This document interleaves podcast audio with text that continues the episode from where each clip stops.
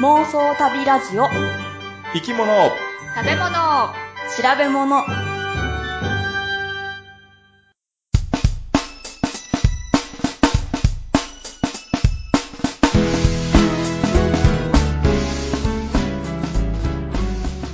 今年も寒冷手当が出ます。グッチーです。体が硬いポチコです。焦燥院展に行ってきましたたまですこの番組は世界中の見てみたい生き物食べてみたい料理訪れてみたい国についてなかなかそのチャンスのない3人が調べたことをもとに妄想力を働かせながら語り合うラジオ番組です。毎回生き物を一つテーマとして取り上げて、それにまつわる生き物の話、食の話、旅の話をお送りしていきます。さぐっちさん、寒冷地手当ってどういうことですか、え寒冷地手当ってないですかないですよ初めて聞いたよ。それは聞いたことないですか北国ポピュラーのやつ。北海道では多分ポピュラーやと思うねんけど、うん。えーっと昔はね、暖房手当って言ってて、うん仕事を始めた頃は、うん。もうあの、えーその当時の灯油代の値段かける暖房とかああ。ぐらいの金額を出自し分て、にくれるということそううそうそうそう。おーだから一応給料、月額と、うん。まあ、ボーナスうん。と、プラス寒冷地手当。ほう。へなーので、うん。ちょっとお得な気が するやん。うん。うん。でも必要なんですもんね。暖房炊かないと死んじゃう。死んじゃうまよあ、ね。 そうそうそう。うん。そうね、暖房ないと寒いな。けど、でも、ね、大阪なり、大阪なんてかなり暑いやん。いや、かなり暑い絶の対。クーラー手当あってもいいやん。あ夏のことあー夏は、お大阪。なやったら。だかうんら北海道は、だって、ね、寒くて死ぬ人もいるけど、大阪やったら今の時期だ、あ、いこ最近やったら、う。うんうんんうん。えっとあー暑くて死ぬ人だっているやん。ああ、熱中症そで。うああそうそうそう。ー、確かに。冬の間の暖房ってどういうものを使うん灯油で、灯油なんや。うん。あだから電気やったらもうえらい高くなるそっか。で。あでー。ガスはないんですかガスもない。ガス、こういうだけ。灯油が、もう灯油かな。うんへえ。ほぼ99%灯油なんじゃないへで、ーこたつもないしね。え、だからこたつ部屋、こたつがないのないないない。だから部屋の中全体を温める。だから、あー局所的に温まるんじゃなくて、うん部。屋全体を温めるから、あ、こたついらんねや。そうそうそうそう。へえ。あーじゃあ、あ、そっか、トイレももしかして暖かいんですかじゃあ。まあ、うん、まあそうやね。その、全体的に暖かいから。へえ。ただね、あの、今、その寒冷地手当の話じゃないねんけど、うんなんか得のような気がするねんけど、うん。実は、小三母子で、んなんていうの調査もし。そう、あの、昔の古事聖語でさ、うう。ん。猿が1日に7個の芋をもらえると。うんで、朝3つ、夜、夕方か4つ、えーう芋を渡すから、それでなんとかしてくれって言ったら嫌やって言って、うん。朝4つっていうか夕方3つやったらいいでっていう、そういう風に言ったっていう故事があってさ、もう、こその一緒じゃないの。そうそう、一緒やねんけ ど、う。うん。うんそ 先にたのくさんもらえると嬉しいな。そうそう、目先の利益で動いてしまうっていう、あそういう例えやねんけど、うん。ああ。だから、もらう方にしてみれば、寒冷地手当って、なんかボーナスがもう1個ふ増えたような気するけど、うん。うん。うん。雇う側からすれば、人件費って固定やん。うん。年間この金額で人を雇ってるって考えるやん。っうん。うん。て考えたら、その寒冷地手当分は、うん。月給から引かれてんの。ああ、なるほど。あ割合の問題になってるってこと。そう例えば、えー600万円のえー年収の人を雇うとするやんか。うん。そしたら、12ヶ月で月50万円の給料になるやん。うん。うん。うん。その月給だけやったら。うんうん。でも、えー例えばボーナスうー100万だとすると、うん。年間でね、うん。そしたら500万を12ヶ月で割るやん。あそれが基本金あれでしょあ。はいはい。うん。で、あの、例えば退職金だとか、うん。うん。うん。ううんん。月給で決まるやん。だから、月給ちっちゃくした方が、えー、その会社としては儲かるの。でも、グッチさんも税金を払う金額が少なくて済んでんじゃないですかいや、一緒一緒。一緒だって年収でかかるやんあ。税金だとか。じゃなくて、税金じゃなくて、うんあのー、さ退職金。あは。退職金は月給に対する金額じゃん。ああ、なんかやっぱり、なんかだんだん寂しくなってきた。り。サラリーマンの寂しさ元気出して。だから、だから、いや、い一瞬さ、うあの、関連手当、まあ、嬉しいと思うかもしれへんけん。ど、うん。実 は、えー月給減らされてるだけっていう。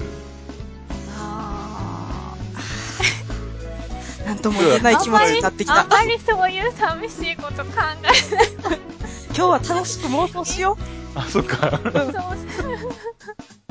そういうことで、あの、あ嬉しいですね。ちょっと臨時収入があって。無理やり。う。じゃあ、本編行きましょうか。はい。はい。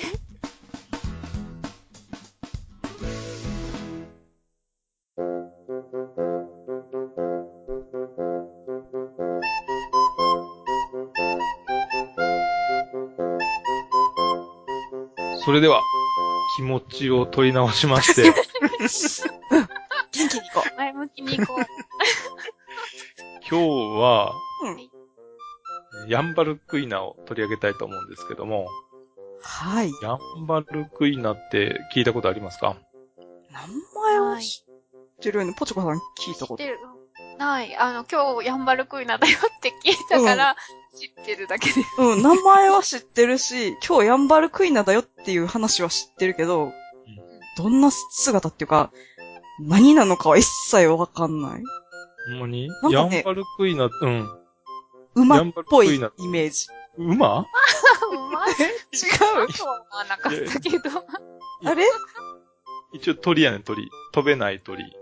それ、と、飛べないんですかそう。あのー、ダチョウみたいなもんうーんとね、いや、もっとちっちゃくて、ヤンバルクイナは沖縄県の北部に、えーヤンバル地域、まあ、ヤンバル地方っていう風に呼ばれているようなところがあって、その地域にだけ生息する飛べない鳥やねんか。そのヤンバルっていうのは山の原って書いてヤンバルって読む。パラってどん文字原はね、あの草原の原、はいはい。ほうほうほう原野の原かな。うんうん。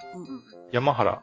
うんうん山原くんはヤンバルって呼ばれてましえ、どこの山原くん た。多分聞いてないと思うけ ど、うん、え、あの本、当にいたんですかそう、友達にヤンバル ってヤンバルって言われてたやつがいたんで、それ山原くんでしなるほど。覚えやすい。た。であの、ヤンバルクイナって、うん。 1981年に発見されました。最近、最近でもないか。。ですね。 1981年、一応もう生まれていた時なんですが、うん。うん。沖縄の地元では、うんアガチャっていう名前で呼ばれて、まあ、地元では知られてたということなんですけども、あの、学術的に、えー世界に、えー論文というか、こういう新種がいますよって言ったのが、1981年ということなので、要はあの、ね、アメリカ大陸みたいに、本当はあってんけど、欧米が発見したっていう、そういうことと一緒で、1981年に、まあ、公になったとほいうような感じで考えてもらっていいかなと。う。うん。なんかまだあんまりビジュアルがこう。主に、色とかは色はね、あの、胸から腹にかけて、うん。白と黒の縞模様や。こう、白横島縦島横島、横横島島やな。うん。横島うん島の、白と黒の縞模様で、うん。えーくちばしとうん。うん。目とうん。足が赤い。お、わかんないよ。ほうで、だいたい、まあ、全長で30センチぐらい。割とコンパクトでね。うん、う。うんん。土をほじって、昆虫などの小動物を食べる。おーあるいは木の実なども食べるということで雑食らしうん。普通って鳥はい。うん。だいたい雑食なんですか何食べてるのか昆虫食べるやつもいるし、木の実食べるやつもいるし。じゃあ、特別、ヤンバルクイナが変わってるっていうわけわけでもないううんんです。うん。ヤンバルクイナなんですけども、他にもこのヤンバル地方に生きている生き物がいて、例えばね、ヤンバルホウヒゲコウモリ、ヤンバルテナガコガネ、こおが、金って何コですかガネムシの仲間かおな。金虫。はいはい。ヤンバルクロギリスやって。キリギリスの仲間やねんけど、クロギリスっていいねんて。ええ面白い。へえ。うんうんなんかね、便所虫みたいな感 それがわかる。じ。便所虫で知知ららんない。聞いたことあるけど見たことない。便所虫って、あのー、なんだっけ、かまど馬とかさ、 名前しか知らない。ほんまに足の長い、キリギリスみたいな黒いやつで、ほうほなんかまあ、気色悪いと言ったらあれやけど、かわいそうやけど、まあ、あのそういう昆虫。う。うん。足の長くて、ジャンプ力がある昆虫。え、おい、そこそこ大きいんですかそのそこそこ大きい。えっ、とえね、5センチもないかもしれんけど、うん、結構大きい。うんで、それトイレにいるの本当に。ああ、あの、ベンジョムシうんうん、もういるいる。ええー、じゃあ何おしっこしてる間に飛んできたら、あ怖いわ。わ。いや、そう怖そうい。そう。いや、いる よ。出会いたくないです、ね。うん、出会いたくないよな。うんそう。うんはい。だ出会えない。それから。あ、それからいや、あとね、ヤンバルナスビやと。これから、あ、これからは、ナスビナスビ、ナスビ。おナスビ何安い、うん野菜の話になってた野菜、うん、植物になるんだけど。いきなり飛んでたよ。そう そう。あとか、ヤンバル仙人草だとか、ヤンバルゴマ、ほんヤまンバルミョウガ、ヤンバルキヌラン。それは全部あその、なんか、こ固有種っていうか、そこだけで生息してるやつってことそうそうそうそう。えで、東洋のガラパゴスとも言われてるらしい。あれお 前 回、なんか私聞いたこがとあるやろ何か言った記憶があるけど、もう一個あったのかなそう。でね、いや、一応東洋のガラパゴスで調べてみたら、うーん。うん小笠原諸島がまあ筆頭やねんけど、あと奄美、なんえかー、入表、うん。うん。屋久島なんかも言われてるらしい。あーあでもこう固いう有種があるってことか。そうそう、固有種の、おーまあ、う率というか、固有種が多いっていうようなところが、まあ言われてるんやと思うんだけど、あとね、ガラパゴス・オブ・エイジアでね、検索したら、フうィリピンのん。うん。シブヤン島っていうのが出てきた。渋谷と、うん。フィリピンの、まあちょうど真ん中ぐらいかな。うん。セブ島の北西、ちょっと行ったとこぐらいに、シブヤン島っていう、シブヤン湾かなっていう湾があって、その真ん中にある島が、シブヤン島っていうやねんけど、うんそこが、あの、一応英語表記でガラパゴスオブエイジアってなれば、うんシブヤン島らしいです。はえいなんえか食虫植物の絵が出てきたから、そういうの多分、うん。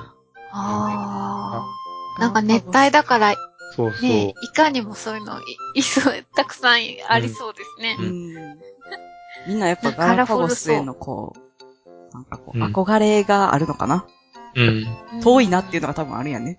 そうね。 まあうん近場で探したいっていう。探しとか。で、えー、ね、このヤンバルクイナなんですけど、20年間、まあ、あの、発見されてもう30年、ちょっとなんですけども、うん。えー一応研究が進んできて、うんえー20年間でもう減少の一途を辿っているらしいです。あれや。で、分布域がだんだん北の方に行って、うんどんどん狭くなってるそうなんですけども、その原因は何だと思いますか北の方に行ってるんだね。追いやられてるって言ったのかなあの、暑くなってきた違うか。ああヒント、ヒント。ーえーえーと、生き物に関係します。何が外来種みたいなおそうそうそうそう。強いやつが来た。 そうそうそうそうそうそう。やった。ー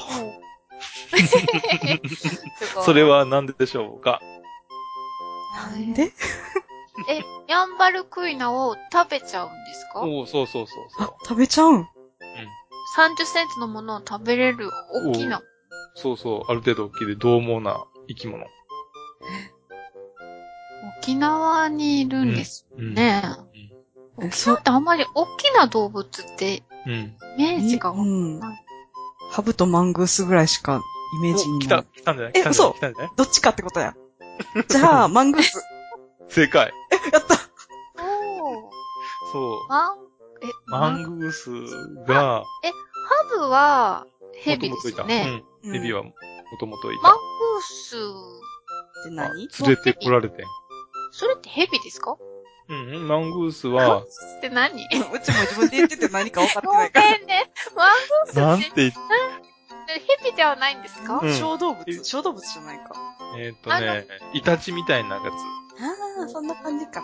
うん。昔ほら、ハブとマングースの戦いって、うんって名前は聞いてるけど、そうそうどういうものなのそかうは全然分かってない。ね、うん全然わかってなかった。マングースが食べちゃうのそう。でマングースはね、うん。ハブ退治のために奄美大島に30頭最初連れてこられてん。ほうあまそれは奄美大島の話やけど、うん沖縄本島でもまだ、えー何頭かちょっとわかんないけど、沖縄本島の方にもマングース連れてこられて、そのマングースがどんどん、えー繁殖をして、今では奄美大島、お奄美大島では1万頭いるそうです。うん。えー、めっちゃ多い。うん。で、最初ね、やっぱりハブ退治、ハブと、そう一緒に入れればハブをやっつけるとうん。う。うん。いうことで、えーすごく期待されてんけど、うんん。実は、まあ、ハブ、わざわざハブを襲わへんよな。一緒に入れられれば戦うけど、うん。えー普段の生活してたら、うん。そんな危険なとこに、なハブをやっつけるよりは、うん別の食べやすいやつ。例えばね、そのヤンバルクイナなんて、かあー簡単に食べられるやん。飛べへんしね。うん。ほだうからほうそういうのをまず最初に食べちゃって、うん。あせっかくハブ退治のために連れてきたのに、うん。ハブは全然一向に減らへんで、うん他の貴重な生き物だけが減っていく。あ。ありゃー、なんかあなーって感じやな。やっちゃったなーって感じやな。ー。うん。うん。うん。で、今日はその外来種について、うんえー紹介したいなと思うんですよね。怖はいい。今の言ったように、マングースなんかは、あー外来生物っていうことで、固有種を絶滅に追いやってしまうとうん。いうようなことが起こってます。ヤンバルクイナでは、あーマングースともう一種類、猫によってもやっぱり、えーややられてるみたいなんですよね。猫え、猫がヤンバルクイナ食べちゃ食う。べちゃう野良猫がのえ野良猫。うんへえ。な猫も、まあ、人間によって連れてこられた生き物なんで、ううん。ん。えー、でも、ね、ネズミは食べるけどね。ネズミスズメぐらいならわかるけど、30センチのヤンバルクイナってまあまあ、ガンバラムな無理ちゃうんかなって思うようん、ね。うん。まあでも、まあ同じぐらいの大きさやもんね、でもね。うん。あ、そっか。同じぐらいの猫と。うん同じぐらいの大きさ、ちょっと食べにくいよね。食べにくいね。うん。まあ、それでもね、自然界では、あの、今まで外敵がいなかったわけやから、あーヤンバルクイじナよ。ゃあヤンバルクイナってすごい逃げ足も遅いんですか走るの遅い。遅いことはないけど、やっぱり猫だとかマングースに比べれば、もう簡単にやっつけられるような、そんな感じやね。 鳥ってそんな早くこう走るイメージじゃないもんね。でうん、わざわざだって飛ぶ必要はないから地面にいただけで、飛ぶのって結構力いるやんか。う。うんんだからそこまでしなくてもいいやって言って、まあ、一周だらけた生活を送ってるわけやそういうことうん。ツケが回ってきちゃった。 ん。いや、まあ、 そう言ったらちょっと身も蓋もないけどさ、ちなみにヤンバルクイナには羽はあるんですか羽、羽はある一応。おけーどでも役に立た飛べうない。んなので、えー外来種の問題というのがあるんですけど、その外来種の問題、何が問題かと一応4つのカテゴリーというか問題点があって、うん一つはやっぱり捕食。もともとそこに生息していた動物や、えー植物を食べてしまうと。えーまあ例として、さっきのマングースの話だとか、あとはね、ブラックバス。もうん。うん。それをめっちゃ聞く。うあな、これはもうどうしようもないとい域にまで達してしまってるやろうけど、一応ブラックバスね。で一応メダカだとかコイだとか船だとか、もともといる、日本にいる生き物をもう食べてしまう。うん。あとね、アライグマ。アライグアマラをイグマは、うん。食べるのあのアライグマが、あ、外来生物。えあアライグマ。ーえーだ日から元本々にはいないいんですかなかったよ。うん。でも連れて野良のアライこグマっているのられているいる。あ、そうなん北や。海道にいっぱいいんねん。へえ。えそれがまた問題になってて、えー北海道のまあ固有のエゾアカガエルっていうのを食べてしまったり、うん。あのね、牛のおっぱいだけ食べてしまうんだって。めっ怖っ。えー、嫌だ。どういうこめっちゃと怖ちゃ怖い。そんだっな、て、え牛逃げないの逃げられへんって、もう繋がれてるやん。あ、そっか。その牛舎の中に入ってそうて、、そう。あへーーかじっちゃう。それ怖はっ。もうそのだって牛乳を絞られへんし。ほんまやん。あー牛乳が飲みたくて、いや、違う。多分それがちょうどいい餌やと思っちゃったんじゃないへえ。あー柔らかそううんん。感じなのかな。そういうこともあって、一応が、そういうのが外、えー外来種の外来種。被害被害っていうかな。うん、うん。です。うん。あと、えー競合っていうことで、二つ目ね。えー同じようなあー植物や食べ物や、あー生息環境を持っているうんん在来の生物からそれを奪って駆逐してしまう。はああはあはあはあはあ。あ。餌がなくなっちゃうんや。そう、同じ餌やのに、んいい外来種の方が強くて、もともといたやつをうんやっつけてしまうというか、生息域を、えー奪ってしまう。うん。うん。例えば台湾リス。おい。これ今ね、江ノ島だとか、うん。あー神奈川近辺にすごく多くら多いらしくて、へえ。もともといた日本リスを、うんもう完全に台湾リスが、えー置き換わっちゃ、台湾リスに置き換わっちゃってるみたい。うん。へえ。まあね、み、ね、み出てきてる、出てきたらすごく可愛いから、うんよしよしってやっちゃいそうやけど、うん。でも実は、もともといたやつじゃないっていう。へえ。こういうのは、なんかペットかなんかで連れてこられた。うん。ですかねもう多い、元はそういうのが多いね、一番。ああ。え、食べるものとか、そういうの、同じところ、同じような感じなんですね、じゃあ。そう、木の実食べるのが似たような食べ物を食べるので、うんで、場所も、うんもう、台湾リスの方が、その、えー強いというか、うんへえ。うん。で、そっちに置き換わってしまう。で、あとは、交雑。三つ目ねお。禁煙の種同士なので、交配が起こって、雑種が生まれてしまう。ほうほうほうほうほで種としての純血と、えー病気などに対する抵抗力が失われる恐れがあるっていうこと。あう。病気に。もなんか弱くなっちゃうのうーんとね、強くなることもあるし、弱くなることもある。あ、どっちもあるんや。どっちもある。へえ。そへえ。れ、は、まあ、ね、進化という点でいけば、うん、混ざった方が、あより多様性は、えー含む多くなるとは思うねんけども、うん。でも、うんこの種というものを守っていくというか、そのままあー継続させるということになると、うん雑種は好ましくないっていうこはあ、なるほどね。と。えー例えば、台湾ザルうん。が、もう日本ザルと交雑してしまって、うん。うん。えー違う、まあ、あの、交雑種っていうのは、あーできるらし、できているらしい。うん。あとね、西洋大丸花鉢とハ、チ鉢、うん、大丸花鉢。日本にもともといた大丸花鉢。うん。おうこれは、あの、農家で、えー受粉を助けるためにい使われてたようなものがあったり、うん。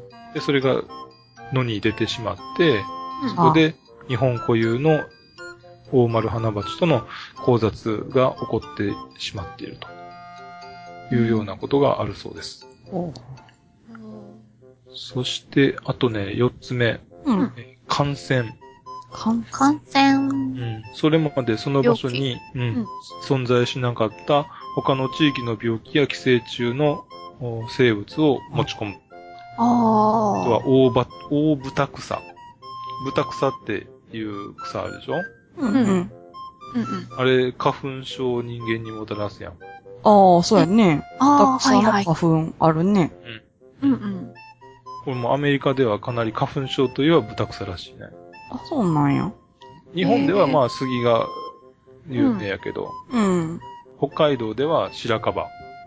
白樺。白樺って、あれでしょ、白っぽい木やんね。そうそうそうそあれ、花粉出んのあう。あんね、あんね、6月ぐらいに。へえ。へー車の上真っ白な、真っ白って真っ黄色みたいな感じだよなるそうなんうん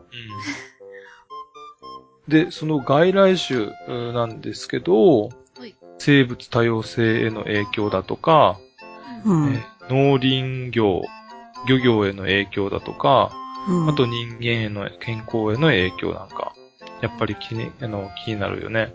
うん。うん。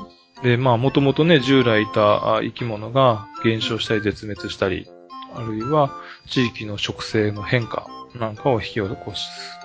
で、農作物や木材などのお質や生産量が減ってしまうと。うん。あとは、まあ、漁業のね、対象になっている魚などが減少しちゃう可能性もあるし、うん。うん。えー本来その地域や国に存在しなかった病気や、まあ、そういうのが発生、感染が、あーかの可能性も出てくるということで、うん。えーできれば、こういったものはやめましょうというのが、あー外来種をお駆逐するというか、えーお持ってこないようにしましょうというふうには言われてます。うん。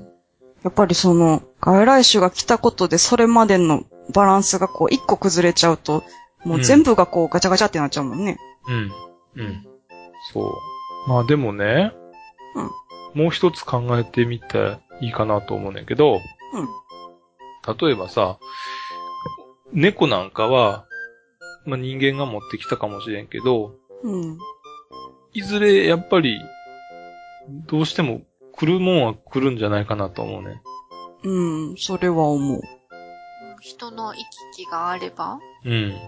絶対、うん、人の行き来なり、えーペットを飼っているっていうことでいけば、うん。。すべてを禁止しないと、もう無理じゃないうん。この外来種問題って。うーん。そうね絶対。何かの表紙にひっついてきたり、ああ、でも、前回のバラガラパゴスのこと考えてもさ、ガラパゴスでももうめちゃめちゃ厳重に、こう、固有種を守る、こう、言うたらバリケードみたいなの張ってるけどさ、それでもちょっとずつやっぱり変化は起きてたりするわけやん。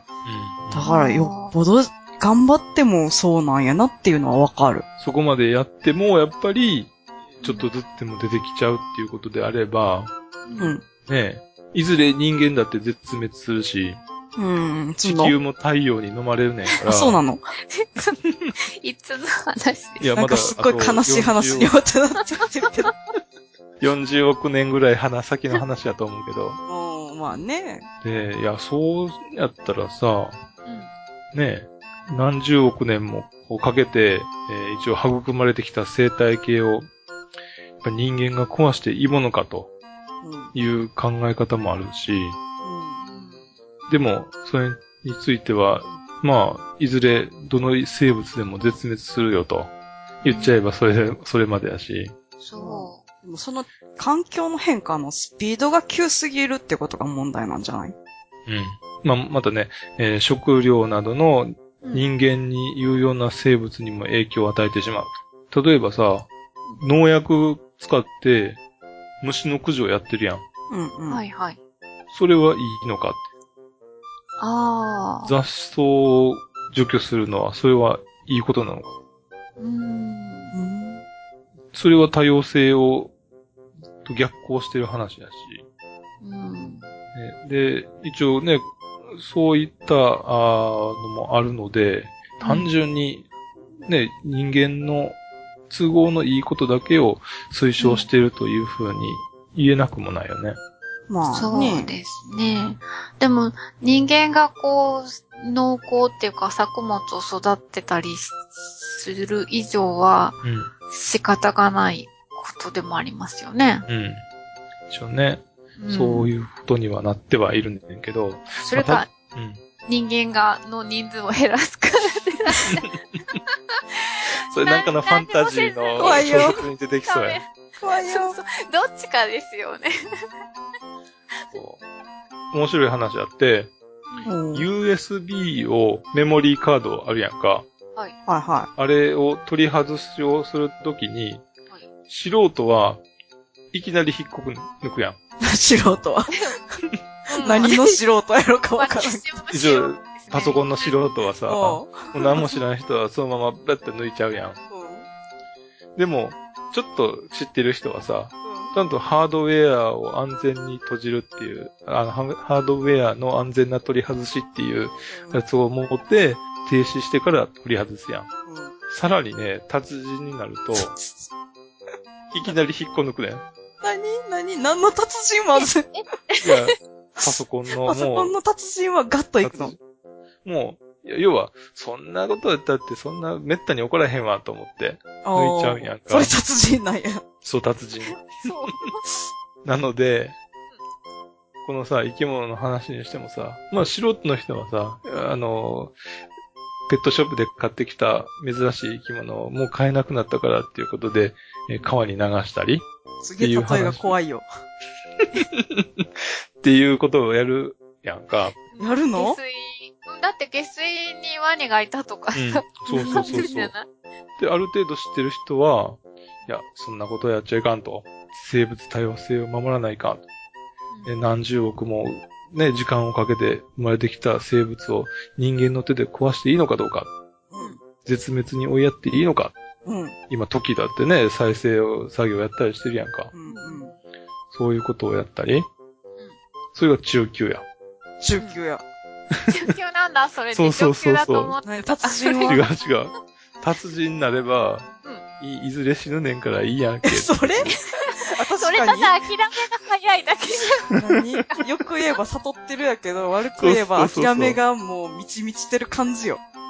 ねいや、でもさ、ね、いずれ、ね、死ぬんやろうし、そこまでしなくてもいいんじゃないのそこにお金かけるほどでもないんじゃないのって、ある程度、例えば数種類の生き物が絶滅したとしても、う生態系全体は他のやつで補ってぐるって回っていくんじゃないのっていう、そういう考え。ん。ゃ。うんん。なんか、いいですね、非常に。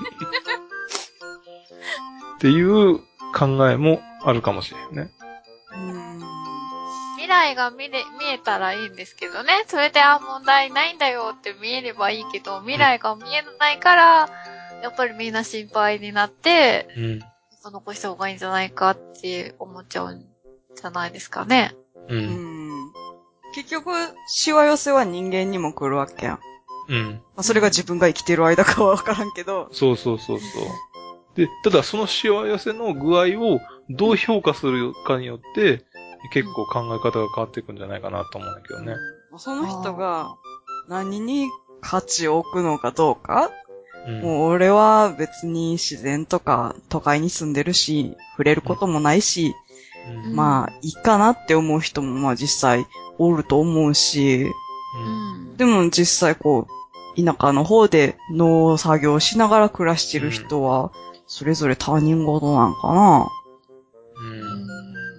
例えば、まあね、その生き物を絶滅しても、そんなにいい影響がないんじゃないかって考える人もいるやろうし、うんえーいや、その人間の手によって、えー自然に絶滅するのはしょ仕方ないとしても、うん。人間の影響によって死ん絶滅するのはまずいと。なので、えー保全をすべきだっていうふうに考える人もいるし。うーん。保全できる部分はすればいいと思うよ。できない部分まで無理して人間のその活動に、うん。もう、おかしな影響が出るんやったら、それは自分たちのできることとのバランスが取れてないんやと思う。時の再生に何万、あいくらぐらいかかってるかわからんけど、うんえー公金を出すのはどうかって考えるのか、うん。うんそれでも、おいや、やっぱり人間のせいで絶滅したんだったら、いや元に戻すように努力すべきだって考えて、それぐらいの金額はいいですよって考えるか。結局自分たちの住んでるところをしっかりなんかこう見つめるっていうかよく知るっていうことがう。うんん。結局こう地球全体のバランスを急激に変えなくて済むことなんじゃないかなってうちは思うな。うん、そうね。あの、一方向の見方じゃなくて、外からもどう思われているかとか、あるいは、は生き物についても、えー自分の価値観だけじゃなくて、いや、えーこの保全をすることによってのメリットっていうのもいろいろ考えつつ、えーいろんな視点を見た中で、やっぱり俺はこれだって考えるんだったらいいけど、ううんん。ね、自分の一つの方向しか見ないで考えるよりは、やっぱりね、周りのいろんな考え方を見てからの自分の意見っていう方が絶対いいよね。まあ、そんなとこで。 はい。難しい。今回かなり真面目な話してるよね。あ、そうなんか難しいですね。なんか、うん。まあ、こういうのってもう答えがこれだっていう話でもないよね。うんどっちの意見、どの人の意見もわかるなっていううん感じですもんね。うん。はい。一応ね、えー法律上、そういった、あの、外来種を、えー勝手に話すだとかはダメなので、うん法律はダメ、法律には引っかからないようにしないといけないけども、うんその他については、し、ね、えー思想の自由があるので、えー何を考えてもいいけどうん、法律には触れないようにしていただきたいなと思います。当たり前です。いや、だって、い俺のこの話を聞いてさ、いや、俺は別にいいんじゃって言って、別の、あ絶滅危惧あ。なんのか、達人的な人そうそ うそうそう。もう、人間はいずれ滅びるんや、みたいな人そうそうそう。そういう風にやってうん自暴自棄になられても困るなと。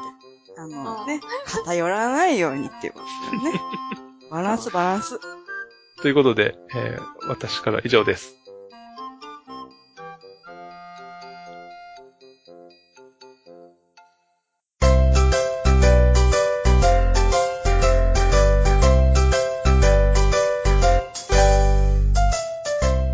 じゃあ、グッチーさんが割と意外に硬い話をしたから、今回私は、ゆるい旅の話をしようかなと思います。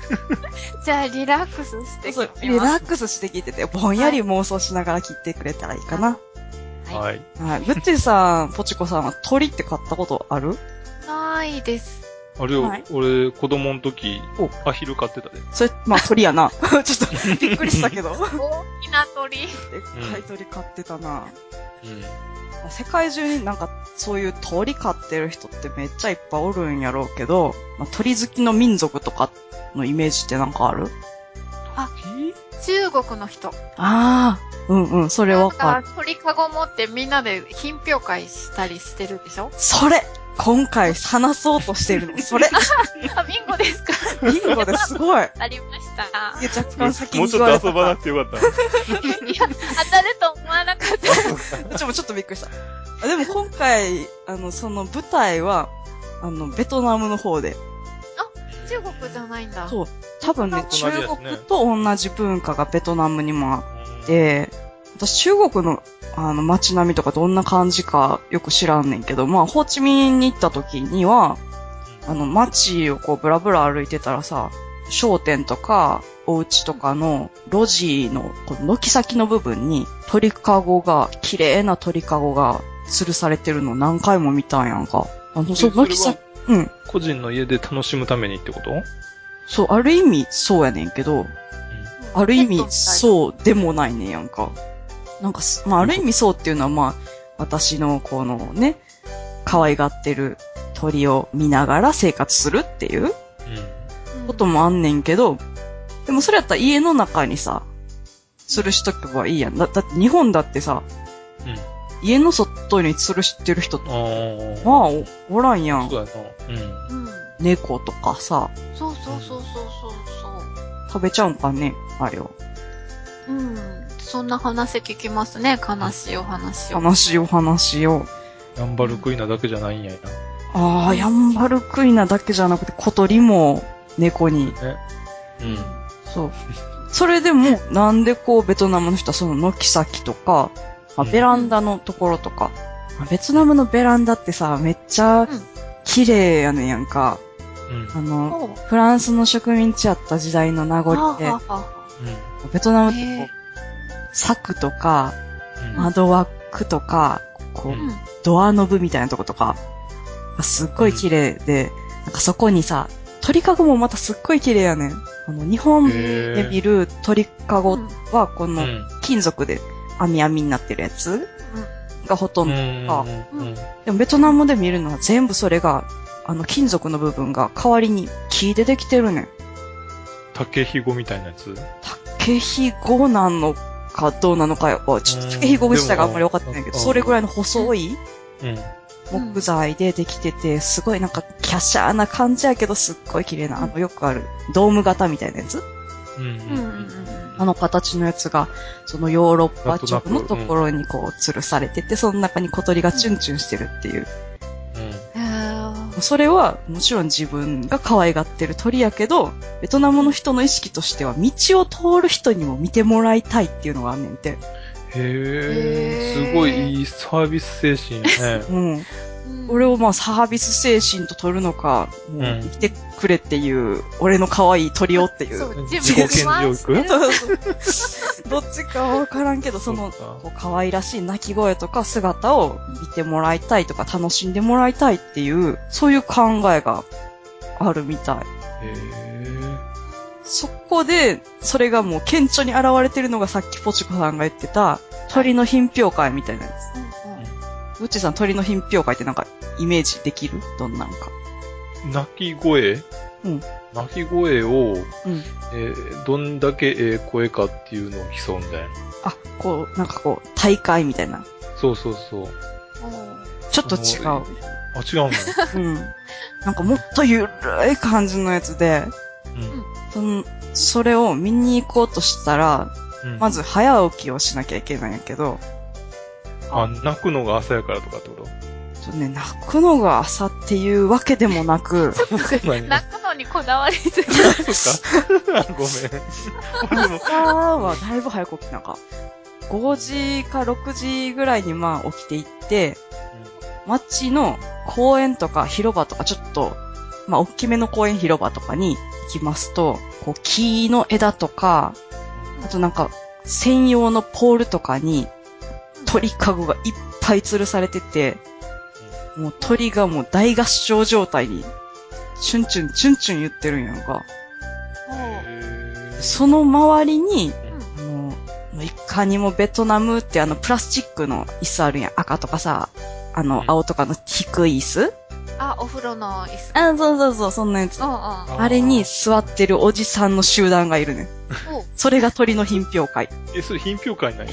ただの、あの、朝の日課ではなくて朝の日課です。朝さ、あの、そうだね犬じゃないけど、鳥を散歩に行きたいだろうって言って連れてきただけってこ とはない。ああ、まあ言ったらそんな感じやと思うよ、感覚的に。もうそのペットとして小鳥を飼ってるもうおじさんたちが、毎朝早朝に、あの公園に集まってきて、もう鳥の鳴き声を聞かせに来るっていうのが毎朝行われてるねんあて。で、朝飯はそのの帰りのお店屋さんで食って、うんそうやと思う。一杯引っ掛けて帰る。あ、だけどね、なんすか、ごいそんな雰囲気じゃない雰囲気、雰囲気まさにそれやで。で、まあ、ほぼ。ぼおじさんやねんやんか。ええな、ええお生子さ活んしもているなな。いんですかとね、それなんでおじさんなんかなって考えてみてんけどさ、うん。うんベトナムってもうめちゃめちゃカカーテンカーの国で、でも女性がすごく働き者っていうのがめっちゃよく言われてるんやけど、うんだから言うたら逆にこうおじさんたちはぼーっと暮らしてるっていう、ああ、いいね。 めっちゃいいねってなって、グッチーさ何ベトナムにいて、お前やな、あの、 だかもらう、結婚し直す。タンクトップのシャツみたいな白いシャツ着 て、ああ。ヨレヨレのサンダル履いうんて、うん。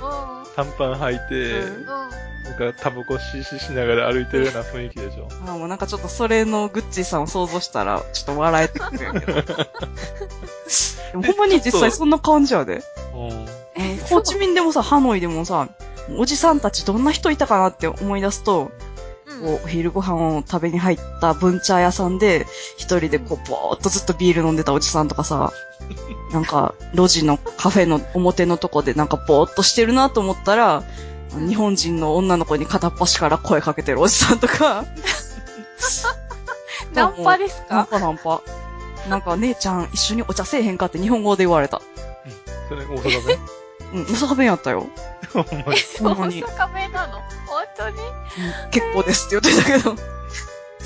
他はなんかこう朝から晩までこのなんか交差点のあたりでさ、なんかうん。向こうのなんか将棋みたいなボードゲームをうんずーっとやってる。ほんまにずーっとやってるおじさんうんそんなんばっかりやったから、そのあたりのおじさんがみんな朝に、それ一応ウィークデーやんな。うん、ウィークでやそんなん関な。係ないか。関係関ないか係。ないんちゃうかなと思う。でもそのおじさんたちは、やっぱりかなり年配のおじさんたちですかお父さんぐらいおじ50いちゃんぐらい50前後ぐらいあ、じゃあまだ、本来なら現役というか、働いてもいい年なんですね。うん。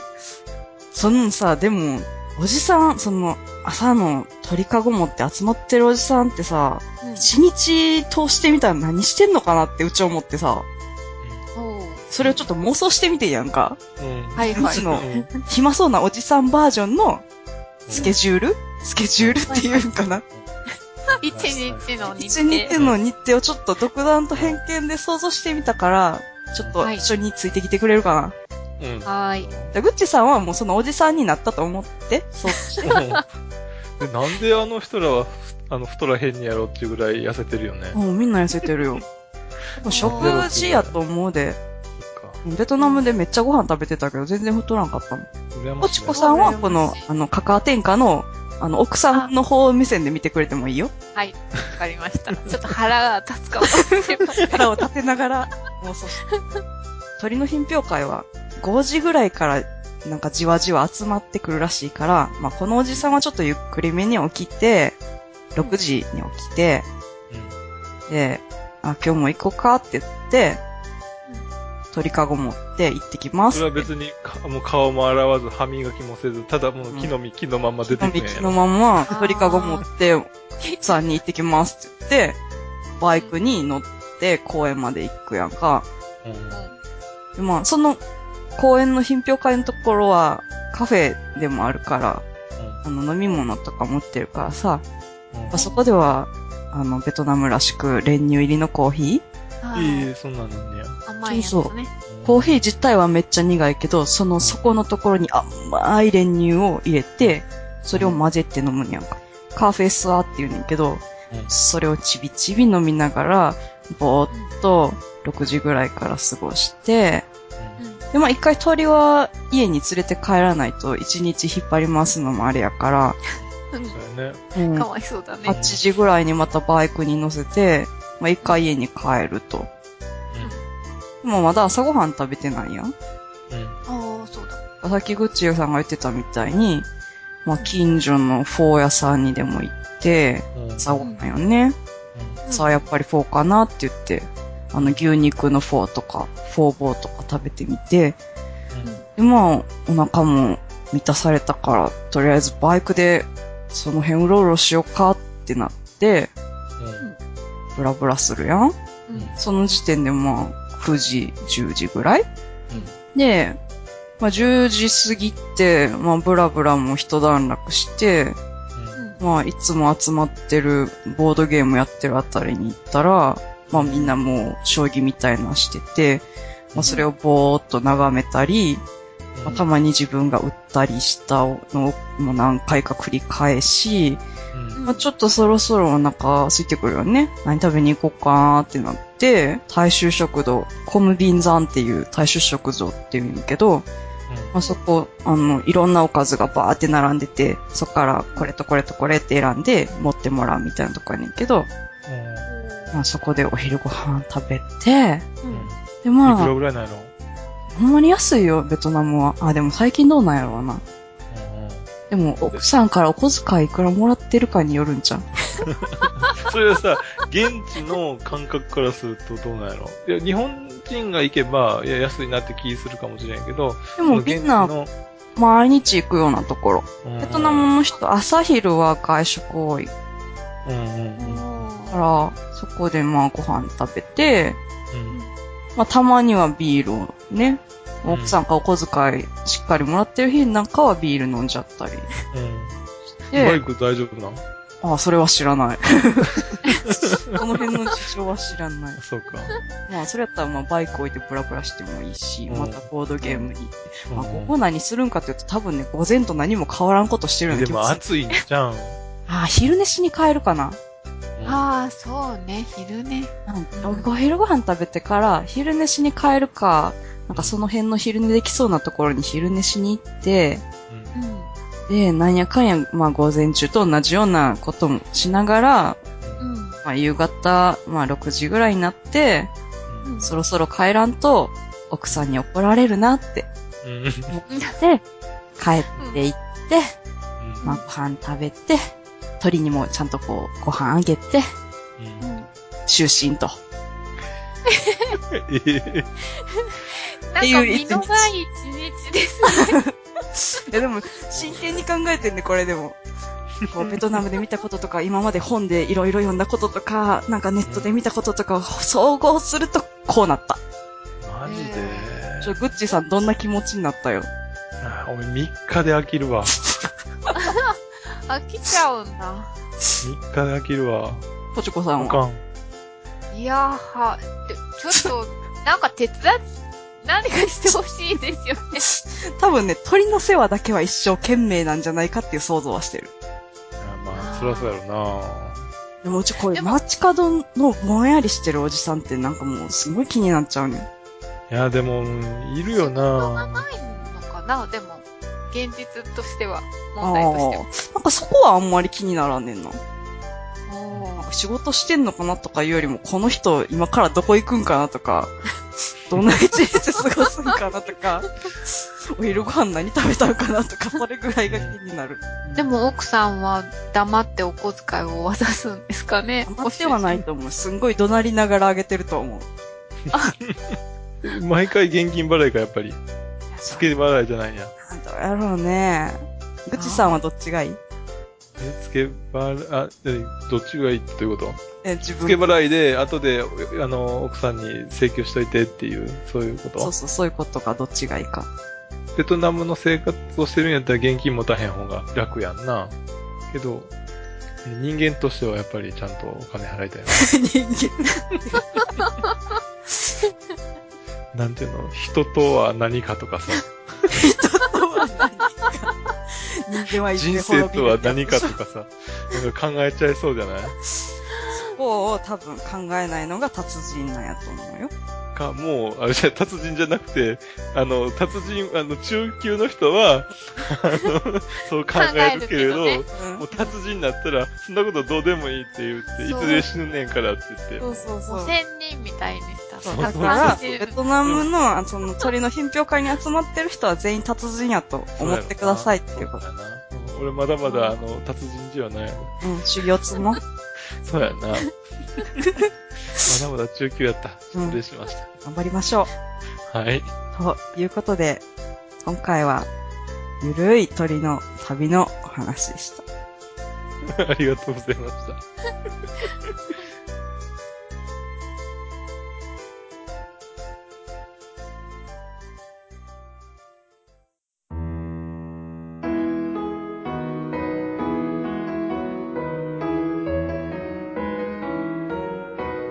今回のテーマはヤンバルクイナっていうことだったので、えー、美味しそうな沖縄の鶏肉料理を探してみました。いヤンバルクイナ食べんの えー、っと、ヤンバルクイんなじゃなくて。今までの話の流れえでーとそれ食べたらもう絶対あかんやつやろ。あ、でも、やんばる地鶏っていうのがあるらしいですよ。へうんあ、うん。じゃあ養鶏場で買われてるやつ、そうそうそうそうってこそうそとうだよねそうそう。うんうんうんそれを、あの、今探したお店もうん調理してるみたいです。うん。ででもそれじゃん。ないの今回の話は。えっと、やんばる地鶏の丸焼きほうんうんで。す。それを、えっ、と、出してるのが、ブエノチキン浦添っていう、浦添市にあるう。うん。ブエノチキンっていうお店なんですよ。お店の名前か。お店の名前がね、ブエノチキン。ブエノブエノ。うんはい。えー、なんでブエノかというとですね、ううんん。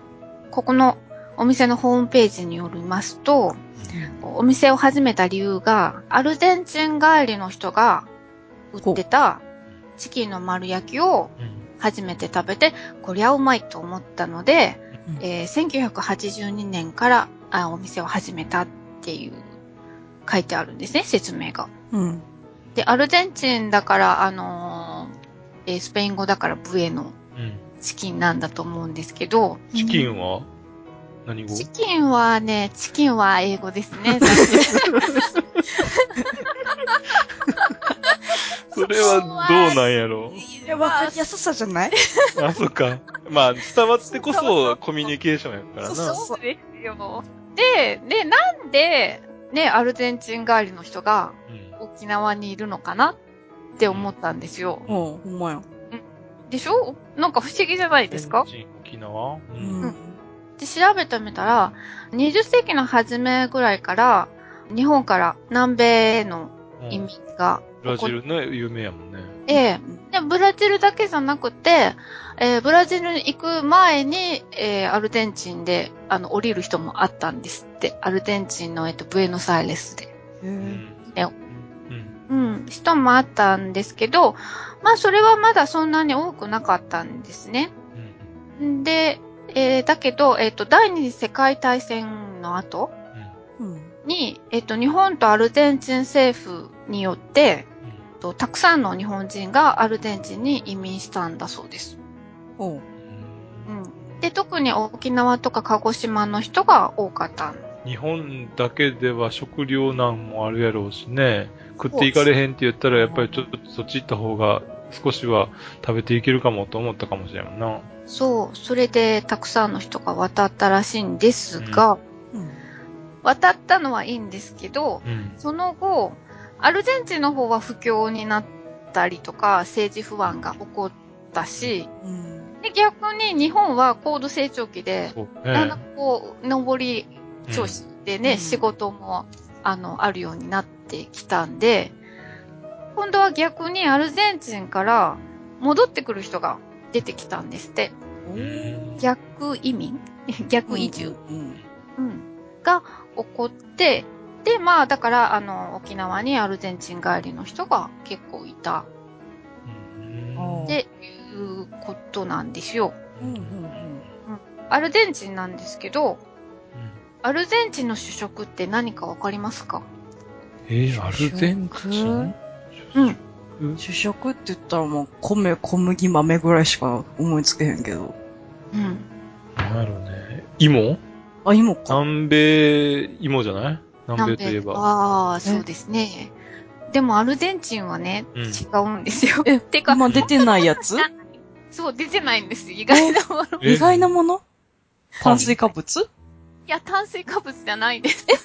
鳥鳥じゃなくてね。うん鳥近いな。え、近いのうん。豚魚。あー、近い近い。あ、タマさん近い。タマさん近づいてきてる。 羊。違うな。ちょっと、牛。牛牛。あ、牛か。え、牛が主食なそうの。牛が本当に主食ってわけじゃないんですけど、でも、もうアルゼンチンの人の主食は牛肉だって言われるぐらい、アルゼンチンの人は牛肉をすごくよく食べるんですって。へー。あんまり食べるから、うん。国が政策でうん。牛肉を売らない日っていうのを作ったそうで、ええなんだそれ。うん、みんなもう今日、今日は、あの、この日は牛肉食べちゃダメっていう日を作ったんえ、供供給っていうかなんか、いっぱい食べちゃうので間に合えへんから間に合わないわけではないと思いますよ。健康なんかアルゼンチンってす健康だと思います。すごくだって、あの、牛いっぱいいるし、うんあの輸出もたくさんしてるぐらいだから、はあ。そんな食べてたってことやんね。健康を心配、国が心配するぐらいって。 そうそう。そうなの。だけど牛肉食べられない日はみんなチキンを食べてたんだって。 ああ。 なんか結局お肉なのね。そう。あー。なんかこう、面い。白いね、それ。そのアルゼンチンから沖縄に戻った人たちの中で、その、この時に食べてたチキンうんんをその料理して売ってた人がいたんで、それがその最初にお話しした、そのブエノチキンっていう鶏の丸焼きのお店の人、アルゼンチンから帰ってきた人の作ったお肉を食べて、うんあ、これは美味しいって言って真似したんじゃないかなって思うんですよね。ほー。うん。えそうーそう、あの、ちなみにお味ですけど、ううんん。多分ね、これね、アルゼンチンでお肉食べるときって、チミチュリっていう、えーソースをつけたり、うんマリネしたりして食べるんですね。チミチュリ。それは辛いアルゼンチンはそんなに辛くしないみたいです。他の南米の国もこのチミチュリたあのあるんですけど、辛いところもあるし、まあアルゼンチンでも辛いのもあるんでしょうけなど、ベースはえっとね、まニンニクう、んううんん。オレガノ、うん。パセリ。ほうで、あとビネ、えービネがお酢うん。とオリーブ油とかおをー。こうミキサーでこうブーンとうんしたようなあのソースをアサードっていうんですけど、あの牛肉をグリルしたものうん。そういうのをつけて食べるらしいんですよ。おうー、ん美味しでそう、。まあ、うんそう。美味しいですよ。あの、作ってみたら結構美味しかったです。鶏肉ね、うん結構あの、胸肉をマリネにしといて、うん。焼くとなかなか美味しいのが出来上がる。ちょっとうんまたレシピ教えてよ。はい。うん。で、このブエノチキンっていうのも、なんか説明を読む限りでは、こう似たような感じの味みたいです。うん。ということで話をアルゼンチンに、沖縄からの地球の裏側のアルゼンチンに移したいと思います。ほうほうほで、牛といえば肉も食べられますけどう、ん牛乳も出ますね。で、アルゼンチンの甘いものの代表っていうのは、ミルクジャムなんですよ。う。へえ。えっ、と、現地の言葉で、ドゥルセ・デ・レチェって言うんですけど、ほう。聞いたことありませんかでで牛乳で作ったジャムうん、牛乳ジャム。へえ、知らん。牛乳を煮詰めていくそうです、やつそうです。うん、煮詰めて、うん、キャラメルっぽい感じの。へえ。なんか聞いたことはあるけど食べたことはない。ああ、そうですか。日本でもね、あの、たまに売ってますよあ。日そうなんや本で作られたものが。うん。で、これを、あの、ジャムを、あの、クッキーに挟んだりとか、したお菓子とかが有名みたいですね。ほう。うん。あと別にこれトーストに塗ったりとか、アイスクリームにかけて食べたりとか。ああ、それもうまそうやね。そうそう。美味しそうでしょうん。で、美味しそうだし、これすごい作り方がね、単純で簡単なんですよ。うん。え、でもさ、うん。はいあれ、一応煮詰めていくってことでしょそうです。たったそんだけです。だからでもその火加減っていうか、 加減がめっちゃ難しそうじゃない加減はね、難しくないですよ。本当に。牛乳をずっと煮詰めるだけなん煮詰めるだけです。ほ表う。面にあの膜出るやん。膜出ます。だから、ずっとつきっきりじゃないとダメですずっ。と混ぜっぱなしあー混ぜ続けか。ま混ぜ、うん、混ぜっぱなし。で、火強くすると、うんブワーっと拭いちゃうんで、あの、弱くして、まあ、拭かないようにちょっと大きめの鍋で。うんほでも、ほっとくと、そこが焦焦げげちちゃうゃようね。から、うんずっと混ぜて、結構時間かかります。私がこの間作ったのは、牛乳が 500ml 分う。うん。で作ったんですけど、1時間かかりました。 うん。えー混ぜ続けたんや。混ぜ続け火の前。でも今いいですよ。あったかい、あの、寒いからくなああ、せやんね。の前で頭ありながら、まあ、ポッドキャストの番組でも聞きつつ、1時間なんてあっという間ですよ。これとかね、聞きながらね、うんそう旅ラジオを聞きつちつ、ょうど、そう、1時間ぐらいでちょうど1回分ぐらい。 1回分できますから。そう、ぜひ、あの、皆様にもこう聞きながら作ってみてもらおうかと。なるほど。えっ、と、作り方をちょっと紹介したいと思います。はいはい。はい。材料はですね、うん。牛乳とうん、砂糖と、うんあと重曹です。うんお砂糖も、なお砂糖は中に入れんの牛乳の中に入れんの、入れます。うん牛乳と砂糖と重曹を混ぜてうんお鍋に入れます。うん。えーお砂糖の量は、だいたい牛乳の3割から3.5割くらい。うん。だから牛乳1リッターだったら300くらいかな。まあ、好みもあるんですけどね。あんまり少ないとジャムになりませんから、うん。まあ300 300。 3割ぐらいは入れた方がいいと思います。ほうほうん。あと、重曹ね。うん重曹を、だいたい1リッターだったら小さじ1杯ぐらいでういいですので、ちょっと入れてください。うんただこれを煮詰めるだけなんです。うん今すぐででもそのきるやつやん。うんでも、その煮詰め具合っていうのを、ちょっと、目安ってあるのいい感じだな。いい感じだな。 いい思うぐら感いじまだで、な。あの、煮詰めていただければ。まあ納得がいくぐらいで。そう、納得いくぐらいで。で、パンに塗りたい場合は割と固めでいいですし、アイスクリームにかけようかなっていう思う場合はちょっと緩めでいいし、うん冷えるともうちょっと固まりますからうん、うんうんうんだからちょっと自分の想像よりも緩めかなっていうぐらいで、あの、火を止めればいいです。うんあ、じゃあもし、硬かったら牛乳入れて伸ばせばいいんだよ。そうですね。わからん けど、どうなのうん、伸ばせばいいかもしれない。いや、どうなんそれは本当は、どう、できるんかなうんできますよ。いろいろ試して、うんで、時間かかるから、うんあの、コンデンスミルクから作ったらどうかなと思って、あうんうんで、コンデンスミルクだけに、どそれまさにコンデンスミルクじゃない。そういうわけじゃないや。えっとね、うんコンデンポスイミンルクトは、うん重曹を必ず入れることなんです。でないと、このドルセデレチェにならないんです。キャラメル状に。あ。ほうへーえっと、あそう普なん通に重曹を入れないとコンデンスミルクになります。あの、白いまんまの。じゃあコンデンスミルクに重曹入れて温めたらいいのそうなんです。そうだと思ってやったんですけど、あ、やったんや。すごい。だけど、あの、コンデンスミルクも硬い、硬いじゃないですか。うん。だから、そのまま火にかけるともうすぐお鍋の底焦げてきちゃうんですよ。はいはいはい。あ、じゃあだ。から、やっぱり牛乳を足して、うん。するんですけど、その加減がわからないから、あ、うん焦げてきた、あ、牛乳入れて焦げてきた、やったら、意外に面倒なん で、あー最初からやった方がいいんや わ。たわたするね、それは。うそうなんですよ。だから、牛乳から作った方が、ちょっと、まあ、コンデンスミルクから作った方が、ちょっと時間は短縮できるかもしれないんですけど、んまあ、あの、牛乳から作った方がいいです。なるほど。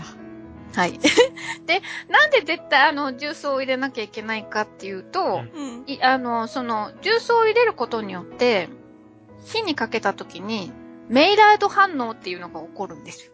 んおー突然の科学やん。 そうなんです。あんまり深く聞かないでくださいな。聞かない科学は。 あの、糖とうんアミノ酸を加熱した時に起きるカッペン反応っていうものらしいんですけど、うん例えて言うなら、あお肉焼いた時に、あの、美味しそうな焼き色と、な、うんな、香りがつきますよね。うんうんん。それと同じような感じの反応らしいです。ほうほううんや。っぱりじゃあ、それで、そういう反応を起こすことによって、風味も増してくるっていうこと、そうです。キャラメル僕、うのんうよんううんなう香んっていうか、そういう香りが出るんです。だけ、えーど、そのメイラード反応が起きるには、アルカリ性じゃないとダメなんですうんよ。ううんうんん。だから、絶対重曹を入れて、その牛乳をアルカリ性にしとかないと、キャラメルみたいにならないんですよ。へーえうん。だか入れずに作ると、ただの練乳っていうかコンデンスミルクになっちゃうわけです。おー、なるほど。科学やん。そうなんですね。えー、こんなとこにも出てくんねんね。うん。ね。もっと勉強しとけばよかったと思って。うん、思ってる私も。いや、今まで、今からでも遅くないで。いや、でもあの、なんか記号出てくるとね、うん。もうもう全然、ね、止まるよね、脳みそが。そうそうそうそう。っていうことなんで、もしあの、興味のある方は簡単なんで、ぜひ。うん。いや、作っこてれ、あれじゃないホームページにも載せてた方がいいんじゃない作り方ですか、やり方ホームページに載せよう。うんそうですね。はーい。あの、わかりなまんしたか、な、名前が出てけへん、さっき出てきたソースのやつも一緒に載せよう。チミチュリですそねれ。それそれ。はい。わかり個ました人的には私が知りたいだけだけどね。はい。じゃあ、えっ、と、はい。載せておきますので、はいはい。参考にしてみてください。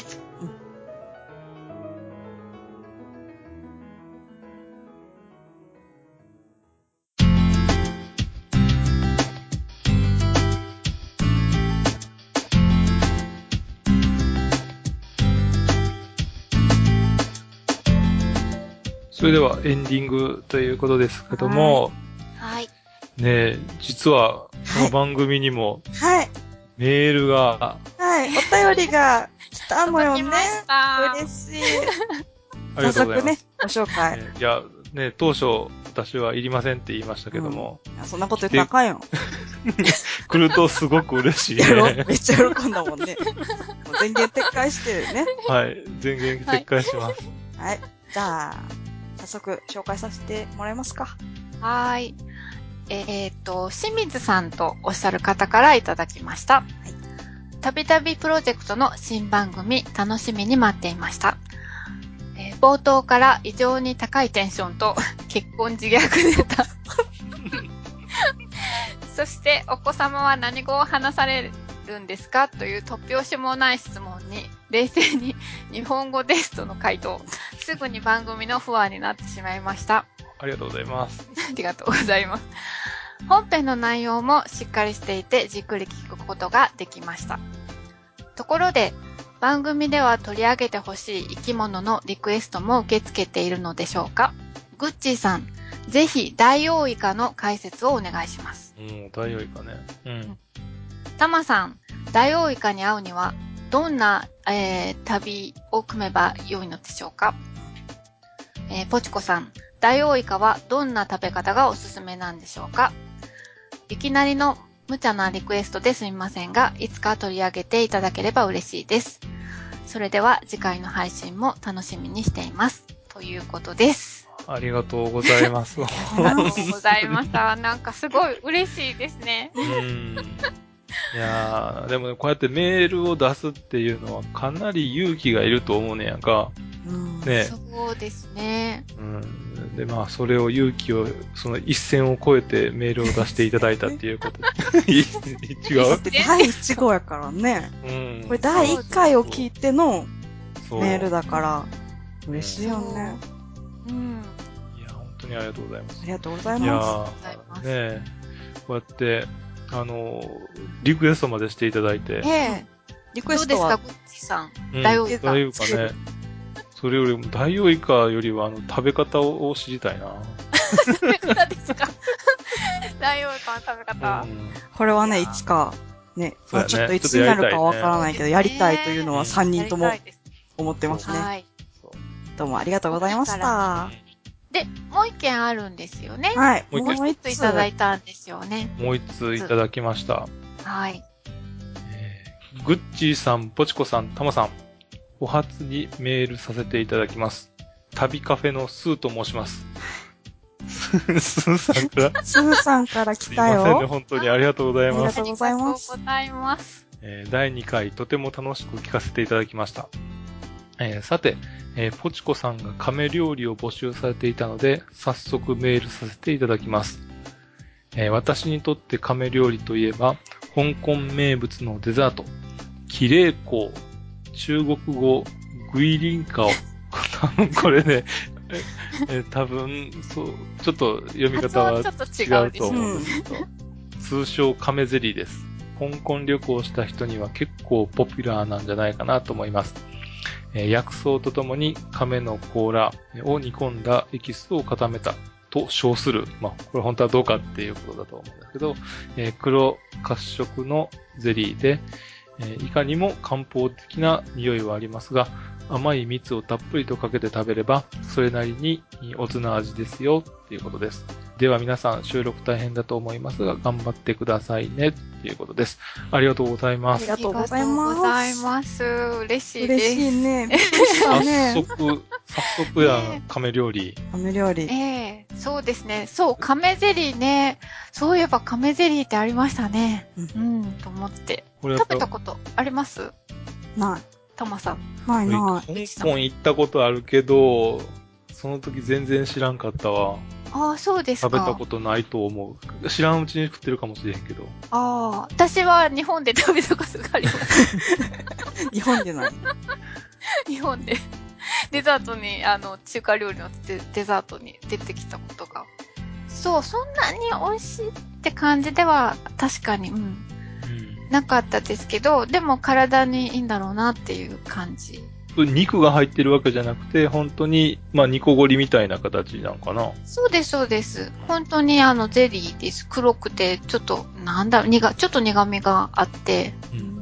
うん。うん。で、あの、スーさんが書かれていたように、甘い蜜がいっぱいかかってるんで、割と、つるんって食べられちゃうような感じです。おいやあ、ありがとうございます。ありがとうございました。ね思い出しました、カメゼリー。いや、で、まあ、まだまだね、はい。えーまだまだ皆さん、あの、ぜひいろんな情報を送っていただければ嬉しいので、えっと、メールアドレスを、たまさん紹介してください。メールアドレスは、妄想旅アットマーク gmail.com mousoutabi アットマーク gmail.com です。ブログの方からもね、送れるようになっているので、メールフォームがありますので、よろしければそちらからでもお送りください。はい。はい。よろしくお願いします。では、今日は割と真面目な話もしたし、なんか、グッチーさんがしょんぼりしたりもしたし、ゆるい話もしたし、メールの紹介もできたし、よかったね。うん、そうですね。今日はこの辺で、えーまたはいお会いしましょう。さようなら。さようなら。ら